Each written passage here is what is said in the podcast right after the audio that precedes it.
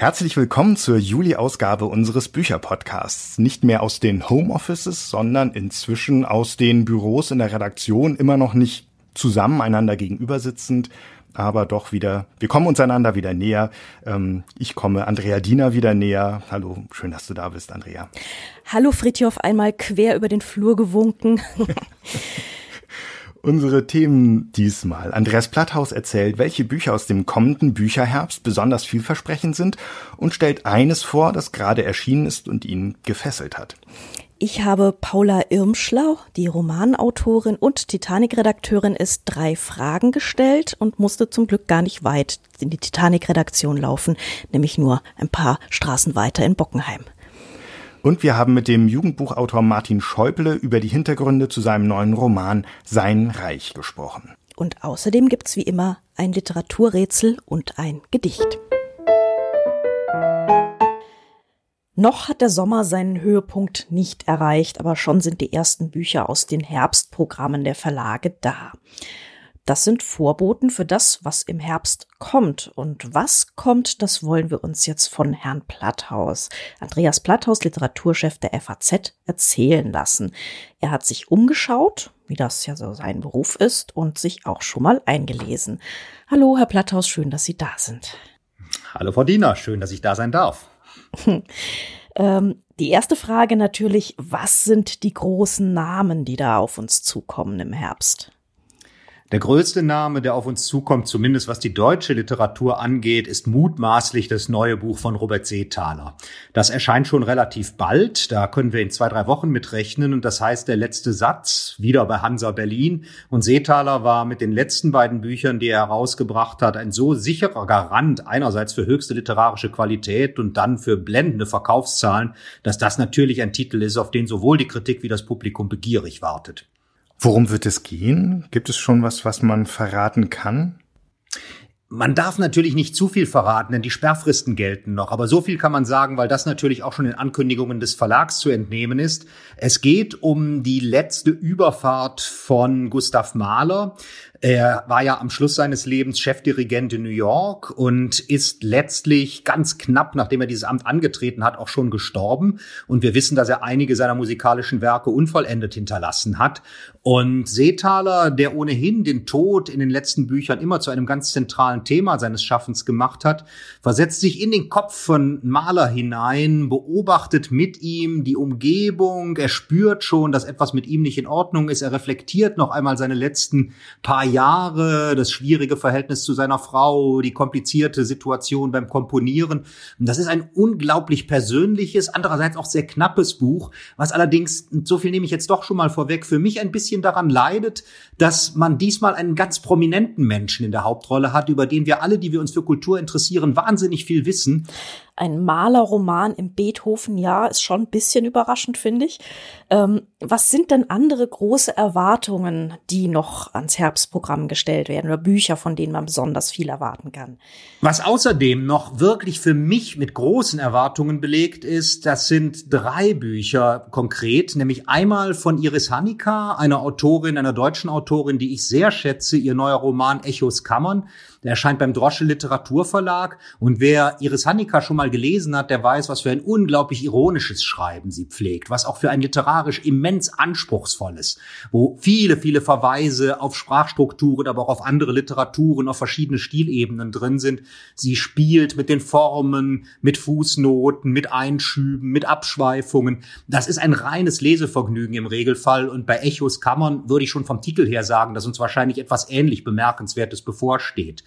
Dann kommt von Ulrike Dresner ein Roman über Kurt Schwitters, es gibt wahrscheinlich wenig Künstlerpersönlichkeiten, auf die ich mehr gespannt wäre, ein Buch über sie zu lesen. Denn über Schwitters wissen wahrscheinlich die allermeisten Menschen viel weniger als über Gustav Mahler. Schwitters als bildender Künstler ist in gewisser Weise ein Begriff, aber das ganze Leben um Dada herum und all diese Dinge sind natürlich so überformt durch den ganzen Mythos, der damit zusammenhängt, dass ich da mal sehr gespannt bin, was Ulrike Dresner mit diesem biografischen Roman machen wird. Und dann gibt es noch etwas, auf das ich mich sehr freue, und das habe ich auch schon gelesen, nämlich den neuen Band von David Grossmann, der im August erscheint, was Nina wusste. Wir haben nach einigen Jahren jetzt endlich wieder einen großen Grossmann-Roman, nachdem auch schon die letzten sehr bemerkenswert waren. Dieser hier dreht sich um eine alte Frau, die in Israel lebt, aber es geht vor allem um ihre Jugend in Jugoslawien unter dem Tito-Regime und wie da jemand, obwohl er in, seiner, in seinen jungen Jahren Schreckliches erlebt hat, dann wiederum zu einer in gewisser Weise glücklichen und die gesamte Familie zusammenhaltenden Persönlichkeit wird, das beschreibt Grossmann ganz großartig. Das klingt so, als hätten Sie zwei der drei Bücher schon gelesen, Herr Platthaus, und nicht äh, nur in den Verlagsvorschauen gestöbert. Das Glück will es ja, dass wir in den Besitz von Vorab-Exemplaren kommen. Und gerade der Hansa Verlag ist da besonders großzügig und auch sehr früh dran gewesen. Das heißt, das Vorab-Exemplar von David Grossmanns neuem Roman hatte ich erfreulicherweise schon vor einem Monat auf dem Tisch liegen. Bei Seetaler musste ich etwas intensiver bitten. Da habe ich eine elektronische Fahne vor ein paar Tagen zur Verfügung gestellt bekommen. Und ich hätte auch schon Iris Hanniker und Ulrike Dresner lesen können, wenn ich es denn geschafft hätte. Aber es sind so viele Dinge, die jetzt natürlich darauf warten, schon mal geprüft und begutachtet zu werden, dass ich mir dieses Vergnügen mal für die eigentlichen Sommermonate aufgespart habe. Beide Bücher erscheinen erst relativ spät. Das sind jetzt sicher sehr, sehr gute Bücher, die Sie da gefunden haben, aber wahrscheinlich noch nicht so die, die mit den meisten Vorschusslorbeeren, nehme ich mal an, die mit dem größten Hype. Was erwartet uns denn da so an Verkaufsrummel? Ich muss zugeben, größer als Seetaler wird es kaum werden, was die Verkaufszahlen angeht. Also deshalb würde ich sagen, das ist wahrscheinlich das, was jetzt über den Sommer hinweg, wie gesagt, das erscheint relativ bald, dafür sorgen wird, dass der Buchhandel hoffentlich wieder besser ins Geschäft kommt, als es im Frühjahr der Fall war. Aber etwas Vergleichbares, beispielsweise zu Hilary Mantel jetzt im, im Frühjahr, werden wir in diesem Herbst nicht sehen. Zumindest ist nichts angekündigt. Das hat zumindest auch damit zu tun, dass einige Verlage sich dazu entschlossen haben, besonders aussichtsreiche Bücher, allerdings zugegebenerweise auch mehr von der literarisch anspruchsvollen Seite her, noch einmal um ein halbes, manchmal sogar um ein ganzes Jahr zu verschieben, weil sie damit rechnen, dass ein gewisser Nachholbedarf für die Frühjahrstitel, die über Corona ja doch noch nicht so richtig ihren Weg ans Publikum gefunden haben, haben, eintrifft und sie auch denen gar nicht unbedingt im Wege stehen wollen. Es gibt beispielsweise einen bereits fertigen neuen Roman von Ulrich Pelzer, der bei S. Fischer erscheinen soll. Der ist erstmal aufs nächste Jahr verschoben worden. Und von Pieper wiederum habe ich gehört, dass ein Buch von Daniel Birnbaum, auf das ich zumindest sehr gespannt bin, was auch schon völlig fertig ist, erst im nächsten Sommer erscheinen wird, also um mehr als ein ganzes Jahr verschoben werden wird. Und als ich mit Felicitas von Lobenberg, meiner Vorgängerin als Literaturchefin und jetzigen Verlegerin von Pieper darüber sprach, meinte sie, nun gut, das ist ein Buch, von dem wir richtig viel erwarten und was nicht an irgendeine Saison gebunden ist. Also wollen wir da lieber den großen Auftritt in einem Jahr haben, wo wir uns nicht mit den ganzen unerquicklichen Folgen von Corona beschäftigen müssen. Und ich glaube, so denken viele Verlage. Und darum weiß ich gar nicht, ob wir nicht vielleicht sogar noch viel mehr Verschiebungen wissen könnten, wenn wir denn, wenn die sich nicht schon so früh dafür entschieden hätten, Dinge nach hinten zu verschieben. Das müsste man mal genau recherchieren. Ich weiß es jetzt von diesen Einzelfällen, aber das spricht dafür, dass das nur die Spitze des Eisbergs ist.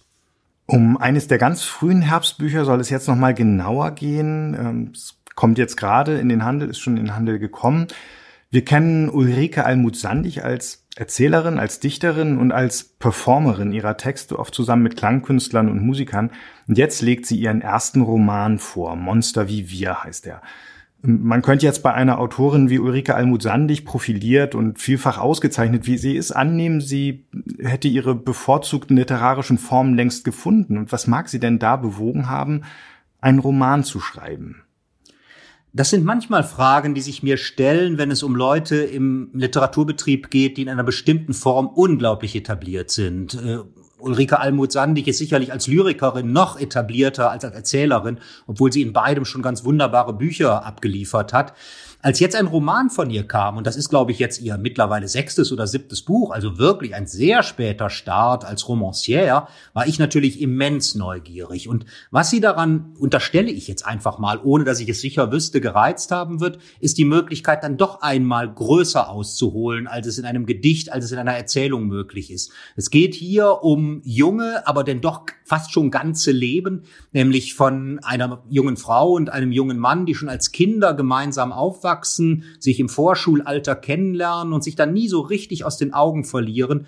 Und das Ganze wird verfolgt bis in ihre junge Erwachsenenzeit hinein, bis die ungefähr 30 sind. Es geht also über fast drei Jahrzehnte. Es beginnt in der DDR, geht dann über die Wendezeit hinweg in die aktuelle Bundesrepublik. Und das ist ein Thema, was dann doch in einer Erzählung nicht zu behandeln wäre und was zumindest einem Gedicht ein gewisses Problem in den Weg stellen würde. Und ich vermute einfach mal, dass hier die Idee, die zu dieser Doppelbiografie von zwei jungen Leuten als tragendes Element in dieses Buch eingewoben ist, entscheidend dafür war, die große Form zu wählen. Jetzt ist es natürlich immer interessant, wenn Lyriker plötzlich äh, Prosa schreiben. Wie, wie machen sie das? Wie setzen sie das um? Und äh, wie ist das denn bei Ulrike Almut-Sandig gelungen? Ist sie so jemand, der dann ganz verknappte äh, Prosa auf den Punkt schreibt? Oder ist sie schon jemand, der mit so einem großen Erzählatem dann ausholt, um das ganze Panorama dieser, dieses Dorfes, dieser Gegend, dieser Personen zu zeichnen? Wir reden letztlich über ein Buch, was doch nur 230 Seiten hat, also nicht wahnsinnig umfangreich geraten ist. Da merkt man dann doch die unbedingte Präzision, die diese Autorin immer schon ausgezeichnet hat und auch hier in diesem Buch wieder auszeichnet. Trotzdem würde ich nicht sagen, dass sie eine bewusst verknappte Sprache wählt. Es ist eine unaufgeregte Sprache, die einige sehr, sehr originelle Wendungen hat, die, wie gesagt, sehr, sehr präzise ist in der ganz knappen Charakterisierung von psychischen Ausnahmezuständen, von besonders heiklen Situationen und vor allem ist es ein Buch, und das scheint mir das Allerbemerkenswerteste darin zu sein, dass sein eigentlich großes Thema weitgehend verschweigt, obwohl es es sehr deutlich macht. Denn es geht um häusliche Gewalt.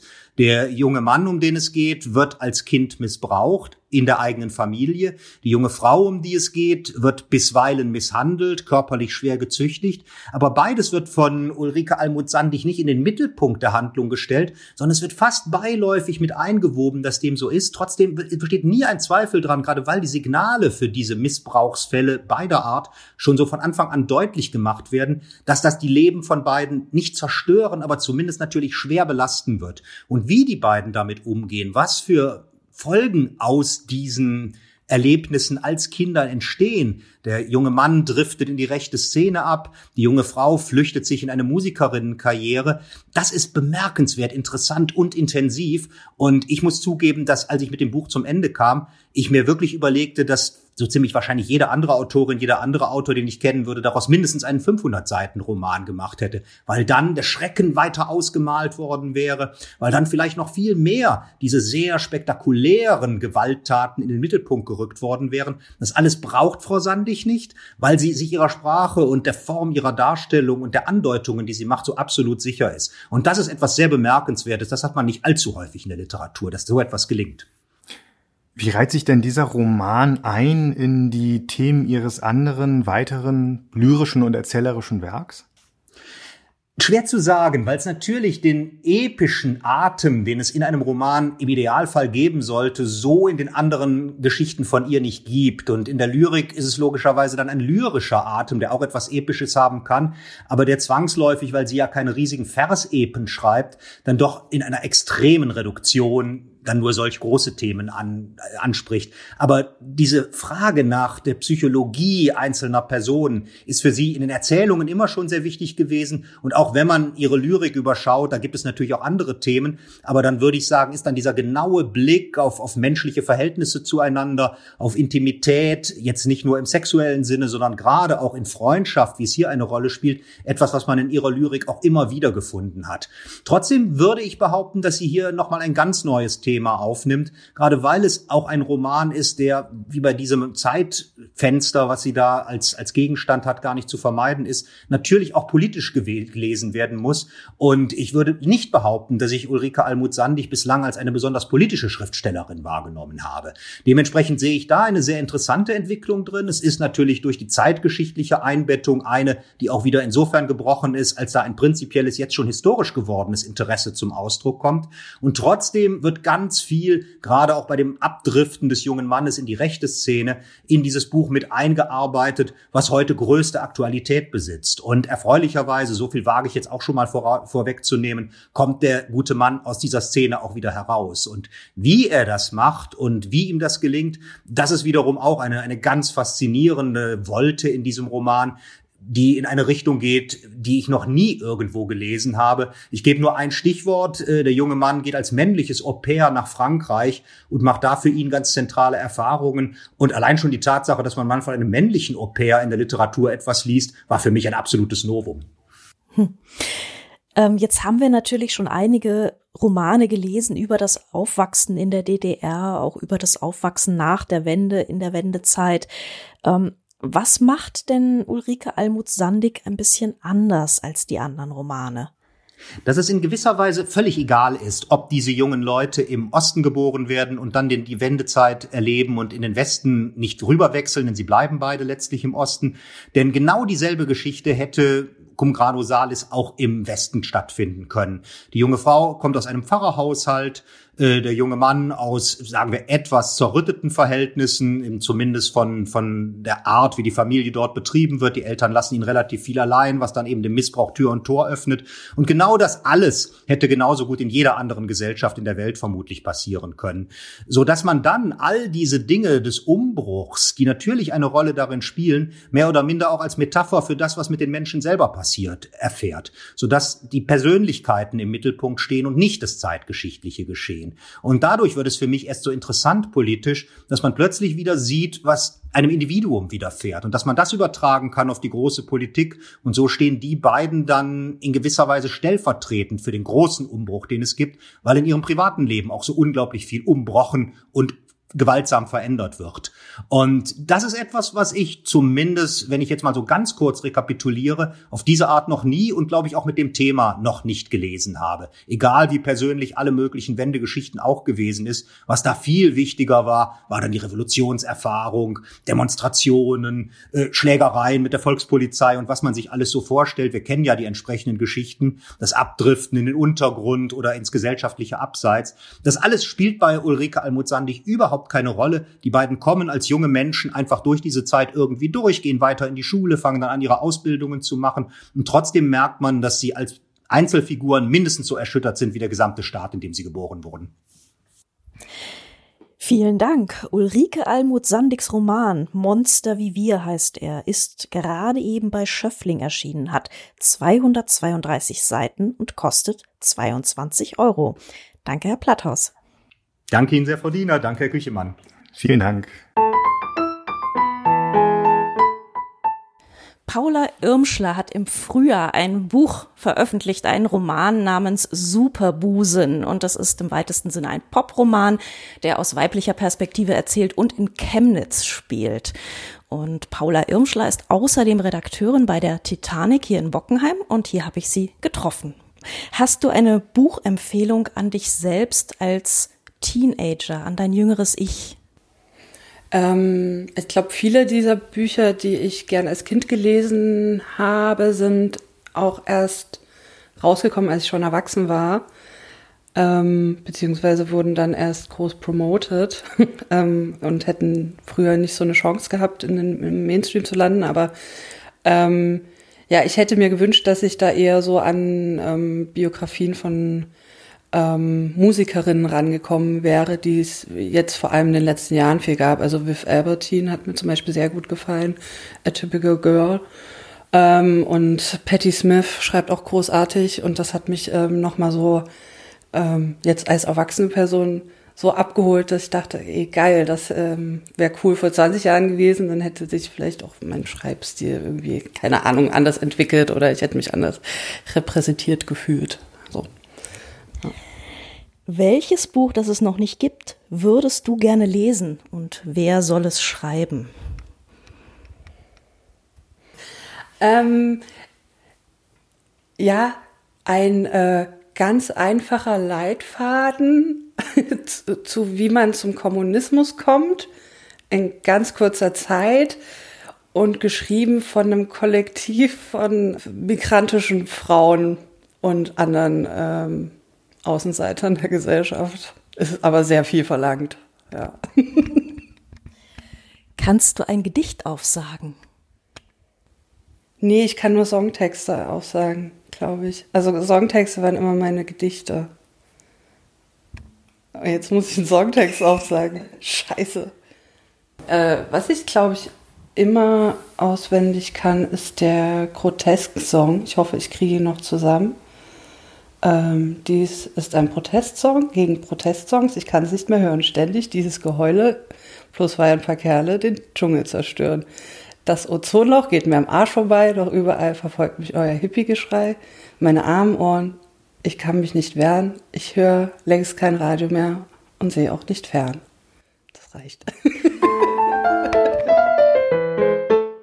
Blackbox Dschihad schilderte die Lebenswege zweier junger Dschihadisten in die Gewalt, Endland, den Weg eines jungen Soldaten, der sich in einem von der nicht ganz ausgedachten Partei Nationale Alternative regierten Deutschland undercover in ein Flüchtlingslager einschleusen lässt und dort einen Anschlag verüben soll.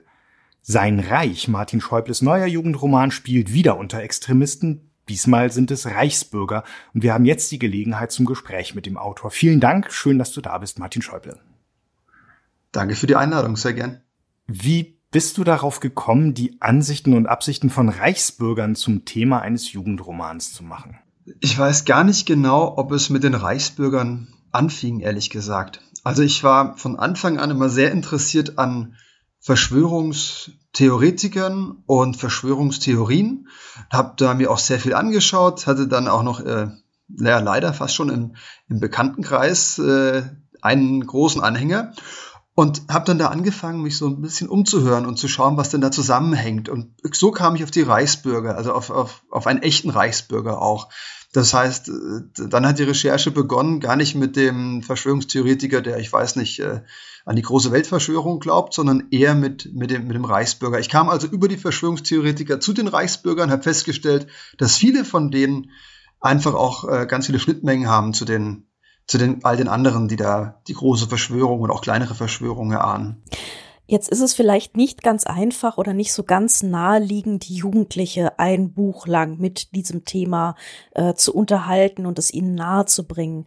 Ähm, wie sind Sie denn da vorgegangen? Wie haben Sie denn die Geschichte drumherum gestrickt? Also für mich war ganz wichtig, dass dieser Juri, der Ich-Erzähler, dass, dass der nah ist, nah dran ist. Und ich weiß nicht, wie nah er wirklich an mir selbst dran ist. Also was ich früher war, wie ich früher war.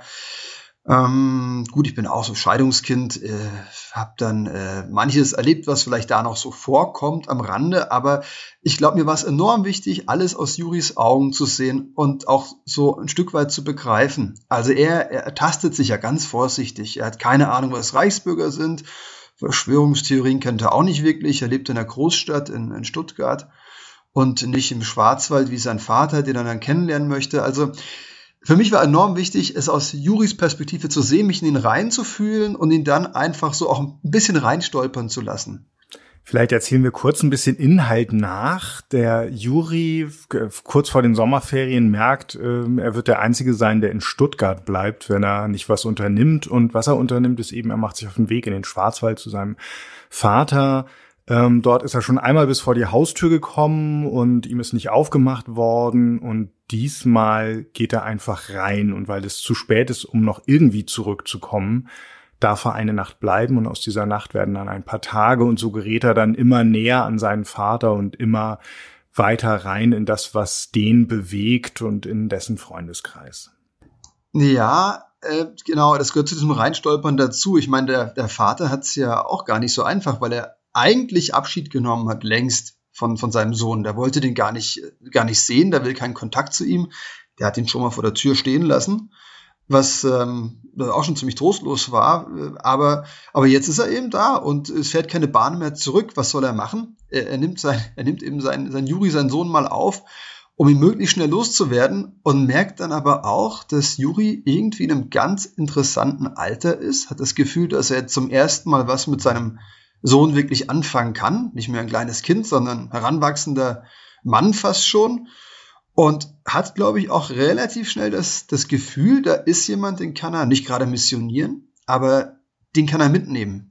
Den, den kann er für sich gewinnen oder für seine Sache gewinnen.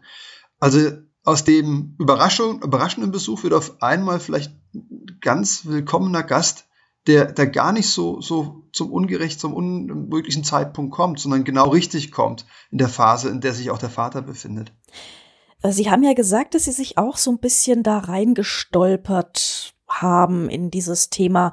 Ähm, wie kann man sich denn die Recherche vorstellen? Das ist ja doch ziemlich heikel, dieses Reichsbürgermilieu. Und ich kann mir vorstellen, dass es auch nicht besonders offen ist.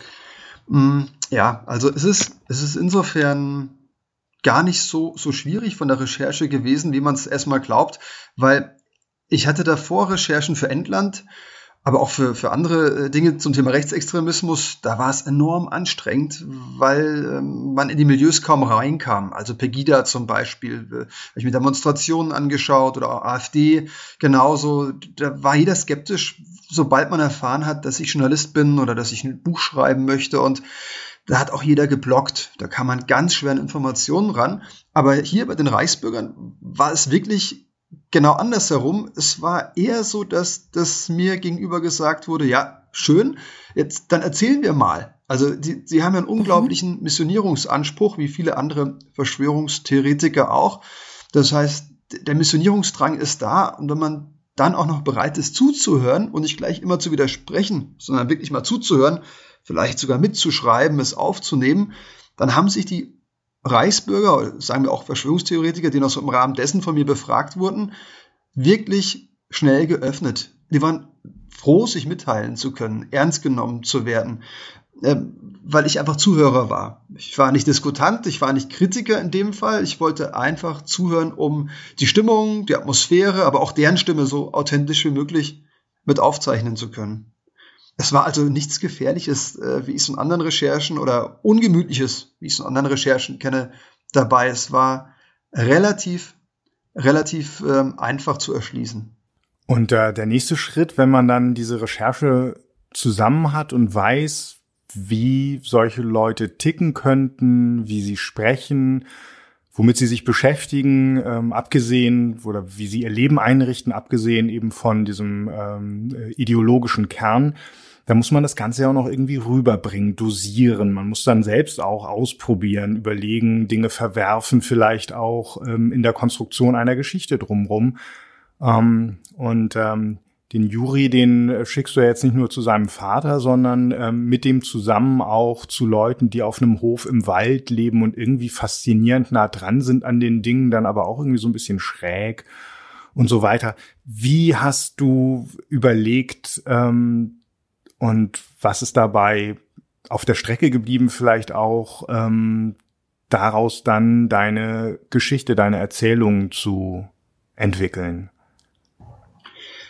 Also ich habe erstmal sehr, sehr viel gesammelt an Stimmen und Stimmungen. Nicht nur bei Reichsbürgern, Verschwörungstheoretikern, aber auch bei AfD-Lern, früher dann noch bei NPD-Lern, bei anderen Recherchen. Das heißt, ich konnte erstmal da auf so eine Art Fundus zurückgreifen an, an Originalzitaten. Das heißt, vieles, was da gesagt wird, das mache ich sehr gerne bei meinen Büchern, das ist eine Art Montage, das, das wurde mir wirklich so mal gesagt, natürlich im anderen Kontext, aber die Atmosphäre und die Stimmung, glaube ich, ist schon ziemlich da ähm, nah dran an der Realität.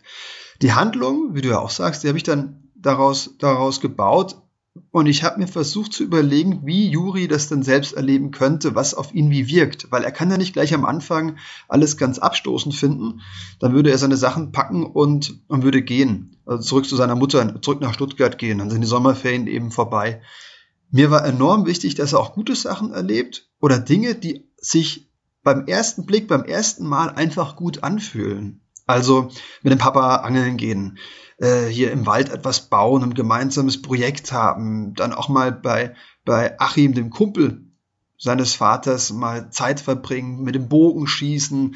So Dinge, die er mit seiner Mutter nun mal in Stuttgart äh, nicht macht, aber da ist als Angebot für ihn. Das nutzt er auch. Das heißt, es gibt dann irgendwie auch so einen inneren Kreis, den er da kennenlernt, eine Wärme, die er spürt bis dann dieser Kreis sich schließt und aus der Wärme eine Enge wird, also er eigentlich gar nicht mehr richtig rauskommt, vergehen ja ein paar Seiten.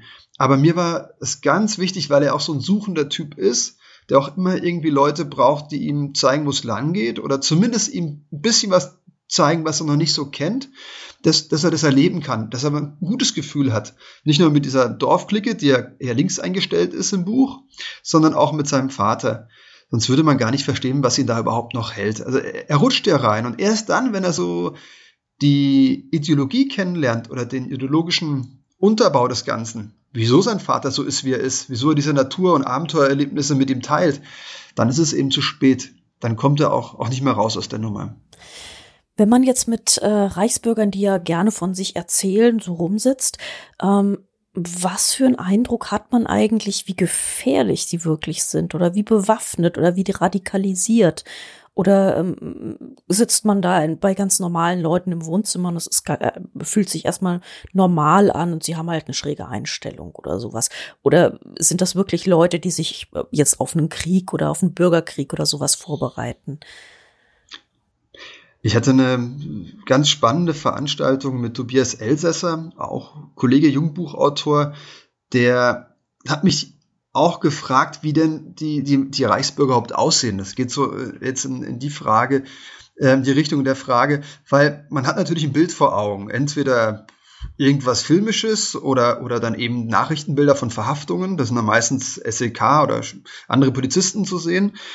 Aber mein Eindruck war der, dass sie eben ganz normal sind, aussehen. Also das heißt, es ist ein ganz normales Äußeres, es ist ähm, die Symbole, die hängen ja auch nicht in, in, der Küche oder im Wohnzimmer rum. Erst das Deutsche Reichkennzeichen, Autokennzeichen wird mir dann erst auf Nachfrage gezeigt oder dann zum Beispiel dann noch den, den selbst erstellten Pass, den Reichspass, den manche sich selbst erstellen lassen auch oder selbst ausdrucken. Solche Sachen hängen da nicht wie eine Urkunde, sondern die, die kommen so nach und nach raus, wenn das Vertrauen da ist. Sprich, es bedeutet für mich aber auch, dass ich dadurch umso mehr Angst habe davor. Also das ist umso bedrohlicher wirken, je normaler die Leute auf mich äh, wirken. Also die, die, die Gefahr ist umso größer, glaube ich, weil man es eben nicht einfach erkennen kann, was, was dahinter steckt und was da für ein Potenzial ist. Und natürlich die Schnittmenge. Also ich finde, man darf nicht vergessen, dass die Reichsbürger ja nicht für sich agieren als eine homogene Gruppe, sondern es gibt einen riesen, eine, eine riesen Bewegung ringsherum um Rechtsesoteriker, Rechtsextremisten, radikale Prepper, also die, nicht nur die, die sammeln und sich auf den nächsten Krieg vorbereiten, sondern die auch wirklich radikal auf den nächsten großen Tag X hinarbeiten. Antisemiten, äh, AfDler, die da auch außer Rand und Band sein können. Diese große Gruppe, ich nenne es fast schon eine Bewegung, die macht mir da mehr Sorgen. Da fällt der eigene der, der Reichsbürger darin gar nicht so groß auf. Der, der schwimmt da mit oder taucht mal kurz auf, ist aber eben so nicht, nicht erkennbar als, als, als ähm, irgendwie radikaler oder dem würde man dann auch erstmal nicht unterstellen, dass er gleich einen Anschlag verübt. Es macht für mich die Gefahr aus, dass die Gruppen fließend ineinander übergehen und auch gerne zusammen kommunizieren und gemeinsam sich auch absprechen. Das heißt, sie sind vernetzt. Vernetzt, ja, auf jeden Fall. Natürlich gibt es auch äh, dann gerne sogenannte alternative Medien, bei denen sie sich auch ähm, treffen, beziehungsweise bei, bei denen sie dann ihre die vermeintlich richtigen, einzig wahren Wahrheiten auch ähm, sich äh, herunterziehen oder aus dem Netz ziehen. Das heißt, ähm, das sind so Foren, da finden sie sich auf jeden Fall. Und da finden sich auch Gemeinschaften, bilden sich Gemeinschaften oder Demonstrationen. Ich habe mir hier auch in, in Stuttgart die sogenannten Hygienedemonstrationen angeschaut äh, im Rahmen der Corona-Pandemie. Und da hat man das sehr gut beobachten können, wie die Szene da miteinander kommuniziert, aber auch zueinander findet. Da waren eben genau die Rechtsesoteriker, die mit den Anti-Impf-Plakaten da standen, daneben waren, also wirklich daneben waren nicht nur die Verteiler von äh, Linkspartei-Aufklebern, sondern auch noch äh, Demonstrierende mit der Reichskriegsflagge und Nazi-Symbolen tätowiert. Das heißt, ähm, solche Veranstaltungen und aber auch im Netz diverse Internetseiten und Foren laden natürlich dazu ein, gemeinsam aufzutreten und auch gemeinsam sich auszutauschen. Man hatte ja jetzt so ein bisschen das Gefühl, dass ähm, so die rechtslastigen Gruppen äh, Corona erstmal nicht so viel entgegenzusetzen hatten und auch irgendwie ein bisschen ruhiger waren. Auch um die AfD war es irgendwie erstaunlich ruhig. Ähm, bis sie dann irgendwie diese Hygienedemos so als Plattform wieder entdeckt haben. Aber auch das ist jetzt eigentlich keine so ganz, ganz große Bewegung. Ähm, täuscht der Eindruck oder ist es vielleicht auch sogar trügerisch zu denken, ähm, dass, dass es momentan um Reichsbürger, um, um Rechte doch ein bisschen ruhiger geworden ist. Woran könnte das liegen? Also ich glaube, der Schein trügt, kann auch schnell trügen. Die Frage ist immer, wie man und wie genau man sich umhört. Also wenn man jetzt gerade bei Corona zum Beispiel mal im Bekannten, vielleicht auch im Verwandtenkreis fragt, was glaubt ihr, ist es wirklich so schlimm? Welche Rolle spielt Bill Gates? Und so ein paar Trigger immer anspricht oder so Punkte, Themen anspricht, die gerne bei Verschwörungstheoretikern kursieren. dann kann man schnell mal erschrecken, so geht's mir zumindest. Dann ist man nicht gleich beim Reichsbürger, man ist aber schon mal beim Verschwörungstheoretiker und dann wird's spannend, weil man, wenn man weiter nachfragt, man vielleicht noch andere Dinge findet. Also es war bei den Reichsbürgern bei mir auch immer wieder bei den Recherchen interessant. Die sagen ja auch gerne, ja, ach, Antisemiten sind wir nicht. Nur es gab eben keine 6 Millionen Juden. Das kann ja nicht sein, dass die 6 Millionen Juden vergast wurden. Dann hat man schon mal einen Punkt. Oder sie haben nichts gegen Ausländer, aber wieso müssen sie in Deutschland leben? Das heißt, ich glaube, so, so kritische Fragen, wenn man sie stellt, bekommt man schnell die Antwort. Vielleicht sind wir aber gerade in der Situation, in der wir auch gar nicht diese Fragen stellen oder eher weghören, weil Corona anderweitig auch uns total beschäftigt oder anderweitig den, den Nachrichtenalltag bestimmt. Martin Schäubles Jugendroman Sein Reich jedenfalls ist eine sehr gute Möglichkeit, sich auch in dieser Zeit und gerade in dieser Zeit mit dem Thema zu beschäftigen. Er ist gerade bei Fischer KJB erschienen, hat 240 Seiten, kostet 14 Euro und ist für Leser von zwölf Jahren an empfohlen. Vielen Dank für das Gespräch, Martin Schäuble. Sehr, sehr gern. Danke für eure Fragen. Wie hört sich eine allseits bekannte Geschichte an, wenn eine Nebenfigur sie aus ihrer Sicht erzählt? Tilman Sprekelsen probiert das aus und schreibt uns so das Literaturrätsel in diesem Podcast. Wer nach der Lesung weiß, wie Figur und Werk heißen, kann mitmachen. In der Juni-Folge war es das weiße Kaninchen aus Lewis Carrolls Alice im Wunderland. Unter den richtigen Einsendungen haben wir ein Exemplar verlost von Georg Hermanns Berlin-Roman Kubinke, gestiftet wieder von der anderen Bibliothek. Herzlichen Dank wieder an den Verlag. Vielen Dank auch diesmal allen Teilnehmern, es waren eine ganze Menge. Gewonnen hat Wolfgang Kalupke aus Erfstadt-Friesheim. Wir gratulieren. Sind Sie diesmal wieder mit dabei? Um welches Werk und um welche Figur soll es in unserem neuen Literaturrätsel gehen? Ich ging auf die Reise, weil ich gar nicht anders konnte. Es war endlich Frühling geworden, das Eis auf den Seen war gerade am Schmelzen und der Himmel an diesem Sonntag war schimmernd blau. Als dann die Fremden kamen und mich aufzogen, ich sollte doch mit ihnen kommen und mein langweiliges Heim hinter mir lassen, da war es um mich geschehen. Anfangs waren sie noch zu schnell für mich, sie lachten mich aus, wenn ich zurückblieb, aber wir haben uns dann doch aneinander gewöhnt, besonders als ich dann bei ihnen meine Liebste fand. Nur der Tunichtgut, der sich an mich gehangen hatte, als ich loszog, den mochten sie am Anfang gar nicht. Kein Wunder, sein Ruf als Tierquäler war weit verbreitet, und erst als er einem von uns das Leben rettete, durfte er bleiben. Ein halbes Jahr waren wir unterwegs, von März bis November, vom Süden bis ganz hoch in den Norden und zurück. Am Ende war ich froh, wieder zu Hause zu sein, und meine Liebste blieb bei mir. Auch der Tunichtgut kam ganz verwandelt zurück, als bester Freund, den Tiere je hatten. Haben Sie das erkannt? Dann schicken Sie bitte die Lösung bis zum 6. August an die E-Mail-Adresse bücher-podcast.faz.de. Bücher wieder mit UE. Unter den richtigen Einsendungen verlosen wir diesmal die Young Garda. Das ist einer der am wenigsten bekannten fantastischen Reiseromane von Jules Verne. Und der ist eigentlich gar nicht so fantastisch. Es geht nämlich um ein Floß, das den Amazonas hinabfährt, eine wunderschöne Räuberpistole. Zufällig habe ich das schon gelesen und rezensiert. Insofern kann ich ein bisschen was dazu erzählen und es auch empfehlen. Und natürlich gibt es das wieder in einer wunderschönen Ausgabe aus der anderen Bibliothek. Vielen Dank dafür. Auf unserer Website www.faz.net slash Bücher-Podcast Bücher, auch diesmal mit UE, können Sie nicht nur die Adresse für die Lösung des Rätsels finden, für Anmerkungen und Empfehlungen, für Kritik und gern auch für Lob, sondern auch einige Artikel rund um diese Folge. Mitte August wollen wir ambitionierterweise die zwölfte Folge unseres Bücherpodcasts veröffentlichen und darin soll es um die Longlist zum Deutschen Buchpreis gehen, natürlich, die dann nämlich gerade frisch verlautet wird. Das muss natürlich kommentiert werden.